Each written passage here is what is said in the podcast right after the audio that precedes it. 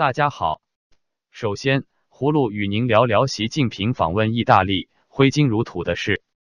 据意大利《信使报》报道，习近平与彭丽媛在罗马访问期间，或安排入住 Parco dei Principi Six 楼的皇家套房。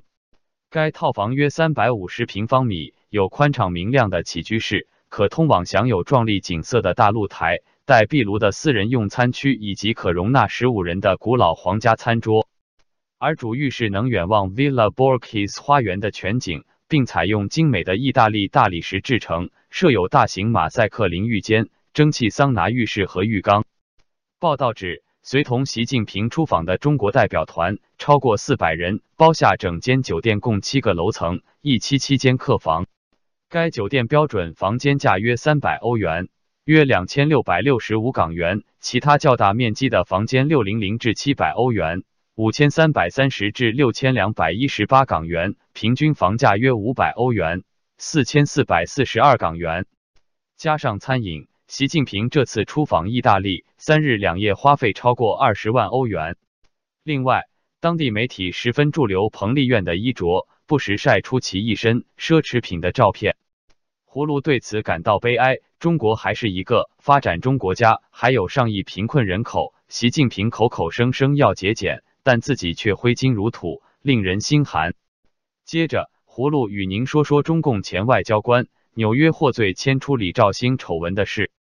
据美国之音报道，当地时间三月二十二日，十二人组成的陪审团在纽约东区联邦法院作出裁决，被告中单串谋强迫劳工、强迫劳工与强迫劳工有关的隐瞒文件、串谋偷运外国人、串谋签证。欺诈五项罪名全部成立。助理检察官所罗门说：“中国政府是这项强迫劳工阴谋得以实施的最终保证。”助理检察官理查森说：“这些合约以中国政府作为威胁手段对付工人，这是一种威胁，你必须遵守，否则你将被中国国家安全部门关注。”陪审团作出裁决后宣布。三月二十五日，控辩双方将讨论没收中丹在曼哈顿的房产问题。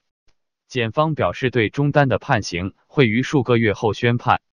根据美国检方的资料，指中单是中国巨富日菱建筑集团董事长王文良的侄子。中单多次申请保释都遭拒绝。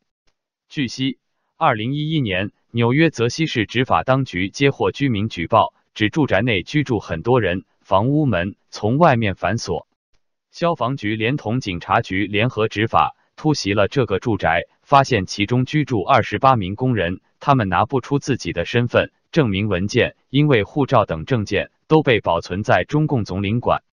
二零一六年十一月，中丹在美国被捕，他被发现涉嫌滥用外交专用签证，把中国人带到美国当黑工，后来又用低价。强迫这些中国工人在纽约市多处私人住宅从事与签证规定不符的工作。现年四十九岁的中丹是前中国驻纽约总领事馆的职员，同时跟他一名领事馆的同事王兰东起共同在美国经营一家中国建筑公司的美国分公司。但是两人政治背景很受瞩目。中丹被捕后，王兰东则潜逃回中国。外界认为。只有高中文凭中单，却谋得中共驻美大使馆任外交官一职，无不凭借着王文良和李兆星亲密关系。王文良承包中共使领馆工程，得到中共前驻美大使，曾任中共外交部长李兆星的鼎力相助。为了酬谢李兆星等外交高官，王文良采取曲线贿赂，向美国纽约大学、哈佛大学捐款，每捐一百万美元给哈佛大学。可推荐一位学生入读，向纽约大学捐八十万，可以推荐一位学生。王文良把这个推荐权授给中共外交部。葫芦认为，中国使馆侵犯中国公民权益的事令人愤慨，腐败早已从中国蔓延到海外。最后，葫芦与您聊聊英国民众举行抗议脱离欧盟大游行的事。本周六，伦敦市再次见证了人民对政府和议会。无所作为的愤怒，但究竟有多少人参加了本次大游行？目前还缺少官方的数字。活动组织者估计游行者人数接近一百万。游行的人们在海德公园聚集后，前往政府区，再从那里朝目的地英国议会前进。示威者打出的标语牌上写着“我热爱欧盟”，取消第五十条，我们要求人民抉择等等。游行者来自全国各地，人们担心退欧后生活水准下降，英国的经济受到负面影响。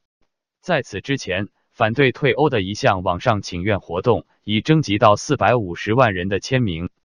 二零一六年六月，英国举行了退欧公投，结果是百分之五十一点九的人同意退欧。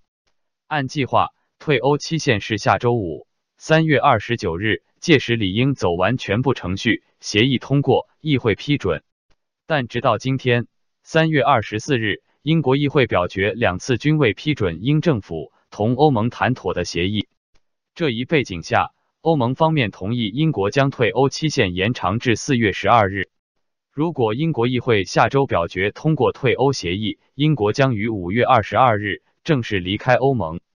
如果议会再次拒绝协议，英国便只能在应退欧、留欧之间做出抉择了。葫芦认为，英国脱离欧盟并非明智之举，现在出现民众观点分裂，也在情理之中。好了，今天葫芦就与您聊到这里，明天见。